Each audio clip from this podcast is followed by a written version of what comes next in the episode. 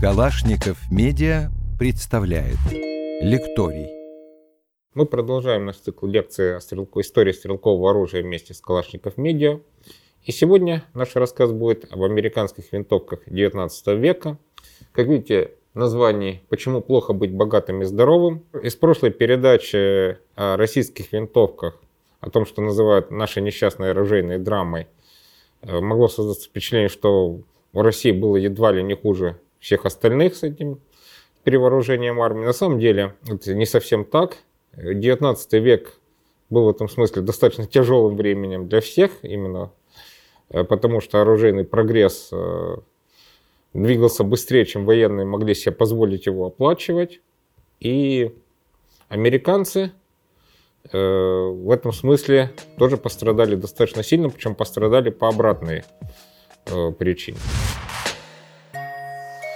Если у России была достаточно большая армия, которую требовалось перевооружить всю, казна, в которой вечно не хватало денег на то, на все, на пятое, десятое, хотя, конечно, военные вопросы имели достаточно высокий приоритет.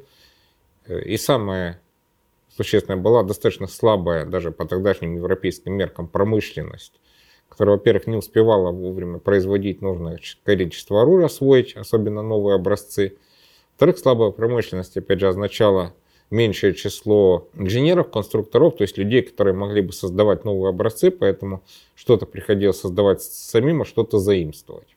Тем не менее, обратная ситуация, как оказывается, тоже не очень хороша.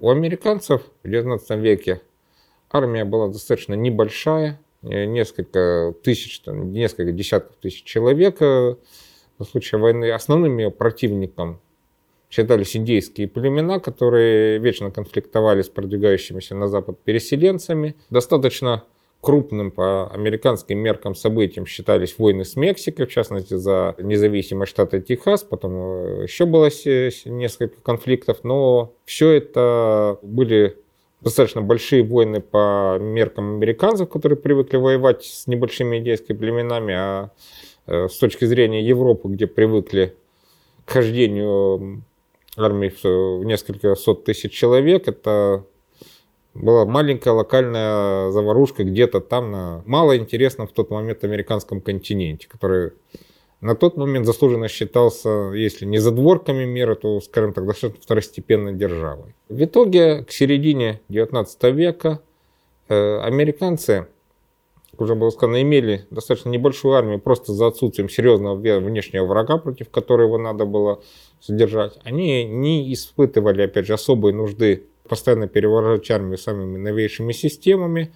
Э, и отчасти это также вело к тому, что отдельные армейские части даже офицеры имели достаточно большую свободу выбора в плане вооружений. То есть Э, например, в лекции про револьверы мы упоминали, как э, револьверы Кольта появились на вооружении фактически благодаря инициативе нескольких офицеров. Примерно так же происходило и со стрелковым, э, с остальным стрелковым оружием.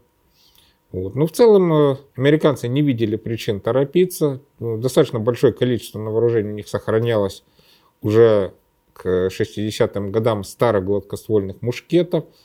Часть э, они уже переделали в нарезные системы с ударным э, замком, с воспламенением от капсуля. Ну, особых причин спешить перевооружать всю даже свою небольшую армию, и тем более создавать, как это было принято в России, запасы винтовок и патронов, они не видели.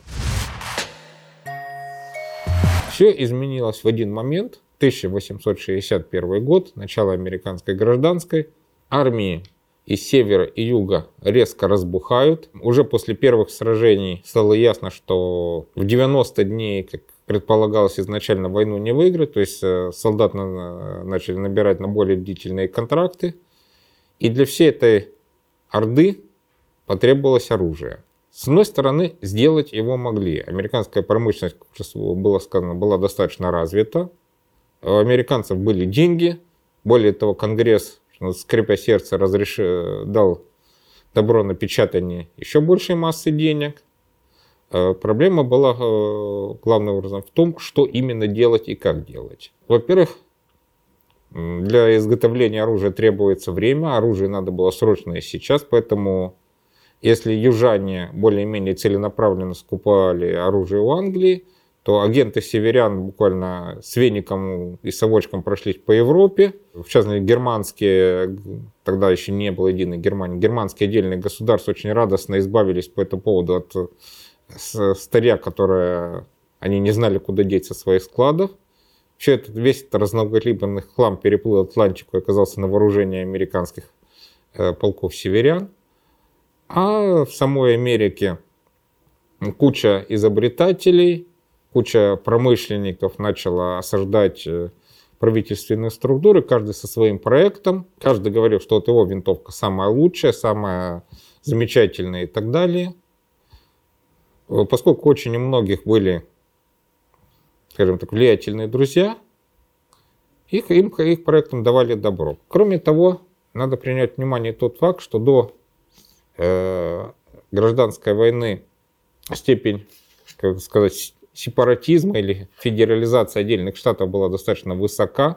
Некоторые из них еще помнили, что такое быть отдельным государством, как, например, Техас, который э, вошел в состав штатов незадолго до войны. Сама война между севером и югом, она началась потому, что э, северные и южные штаты не могли договориться о ряде политических аспектов.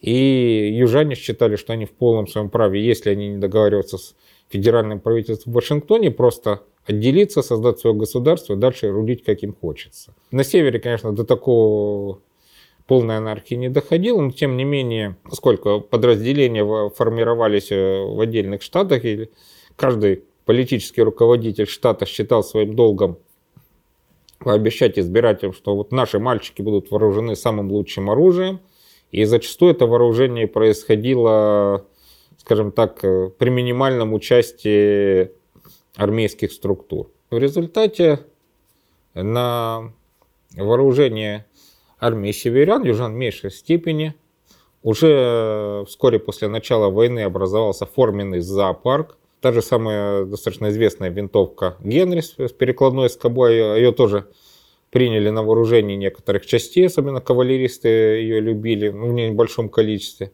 А более известный пример с винтовкой Спенсера, одной из первых достаточно удачных многозарядных винтовок. Тем не менее, продвигали ее достаточно левыми путями.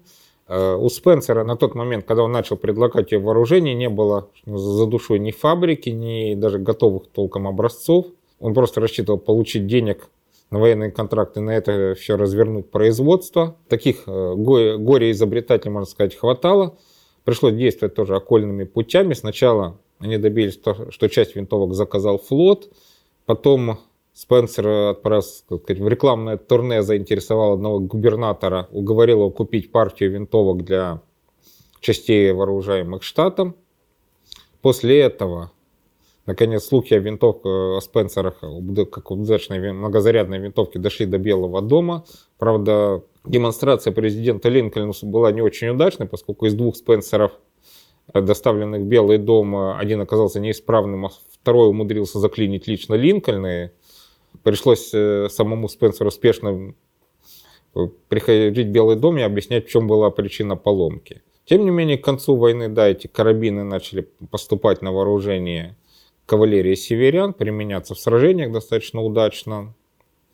Но это был только один из примеров. Еще изобретательством занимались и сами офицеры, то есть, например, э, генерал Бернсайд, довольно известный полководец северян, э, разработал винтовку собственной конструкции. Как шутили солдаты, лучше он этим и занимался, потому что как полководец он себя проявил не очень, но винтовка считалась довольно удачной. Еще один достаточно известный пример – это Э, полк снайперов, э, который создал Хайрам Бердан, который тоже выбил для него особое вооружение. Кстати, и на вооружение этого полка э, мог поступить Спенсер, но на испытаниях произошел разрыв патрона. Сам Бердан не пострадал, но вернул винтовку изобретателю со словами «нафиг, нафиг такое». Полк Бердана получил на вооружение винтовку Шарпса, тоже очень удачную дальнобойную винтовку, которая высоко ценилась охотниками и после войны. Всего за годы войны американское военное ведомство перепробовало более сотни различных образцов, и несколько десятков из них были приняты на вооружение.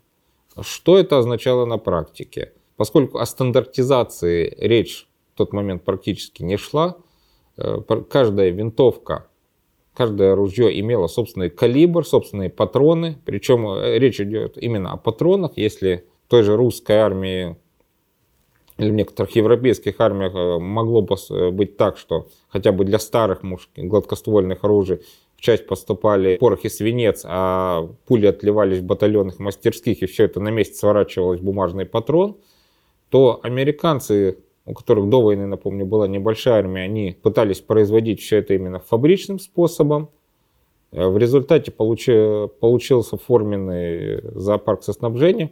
Э, часть оружия была под э, старые круглые пули для гладкоствольного оружия, часть уже под новые расширяющиеся пули для нарезных, но дульнозарядных, часть под э, новые с бумажным патроном, но однозарядные винтовки, и еще часть под совсем новые металлические унитарные патроны, но тоже каждый своего калибра.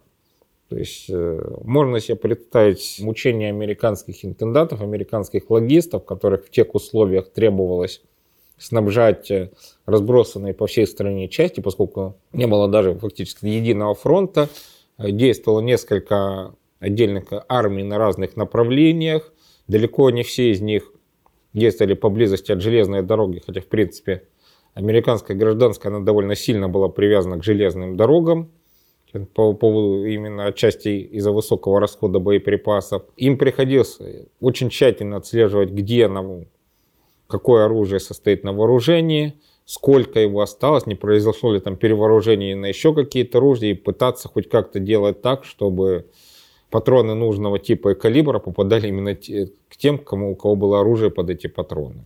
Кое-как они в таком виде довоевали до конца гражданской, но, естественно, у всех, кто пережил это, особенно со стороны интендантских случаев вот, военного ведомства, которое как-то пыталось рулить этим зоопарком, у них осталась очень печальная память об этом. Поэтому, если посмотреть, опять же, на дальнейшее действие американского военного ведомства по вооружению армии, дальше они действовали очень медленно, можно сказать по-эстонски, осторожно. После войны большая часть то зоопарка, естественно, была списана и продана. Было решено, ну, что нужно выработать новый тип армейской винтовки уже более стандартизированный, который будет на вооружении армии. Это затянул сразу после войны. Провели серию опытов по созданию винтовки. Наилучшим образцом была признана однозарядная с откидным затвором э, нарезная винтовка э, работника Спрингфилдовского арсенала Аллена – но их выпустили достаточно небольшое количество, можно сказать, для расширенных войсковых испытаний. И только в 1873 году, после очень длительной, достаточно большой серии испытаний, американская армия наконец приняла свою новую армейскую винтовку, то, что известно как Спрингфилд 1873 года, он же Спрингфилд Трапдор. При этом э, именно испытания, пробы и так далее, они заняли очень долгое время. Э, за это время русские атташе Горлов и Гуниус, про которых мы рассказали в предыдущей части, успели приехать в Америку, посмотреть на некоторые испытания, выбрать для себя винтовку Бердана, усовершенствовать ее. Бердан успел съездить в Петербург, представить там Бердан номер два. И только уже после этого американцы выбрали винтовку с откидным затвором, в чем-то аналогичную Бердану номер один. Естественно, для 1973 года это был, скажем так, далеко не писк оружейной моды, тем не менее, американцев она, э, эта винтовка устраивала довольно долгое время. Сознательно не хотели переходить на э, уже имевшиеся к тому времени довольно долго магазинные системы, просто потому что у них, опять же, и в гражданской после войны был негативный опыт с теми же Спенсерами и Генри, когда оказалось, что да, Это очень скорострельные винтовки, очень неплохие, удобные, но под э, имеющиеся к ним патроны кольцевого воспламенения они просто не могут быть достаточно мощными, чтобы сравниться э, с однозарядными армейскими системами. То есть это в лучшем случае было оружие кавалеристов, действующих в стиле «набежал, пострелял и убежал». Кроме того, выявилась очень большая опасность того, что солдаты очень быстро в бою расстреливают весь носимый боекомплект и остаются без патронов. Причем это происходило даже с однозарядными винтовками. В частности, знаменитый бой генерала Кастера против индейцев, когда э, индейцам удалось разгромить достаточно крупный отряд армии США. По позднейшим раскопкам было выявлено, что солдаты очень э, в большинстве случаев просто расстреляли имевшийся при себе запас патронов, причем стреляли они именно с однозарядных Спрингфилдов 73 года. Можно сказать, что если бы у них э, имелись более совершенные многозарядные винтовки, они бы просто расстреляли имеющиеся патроны раньше и погибли бы раньше.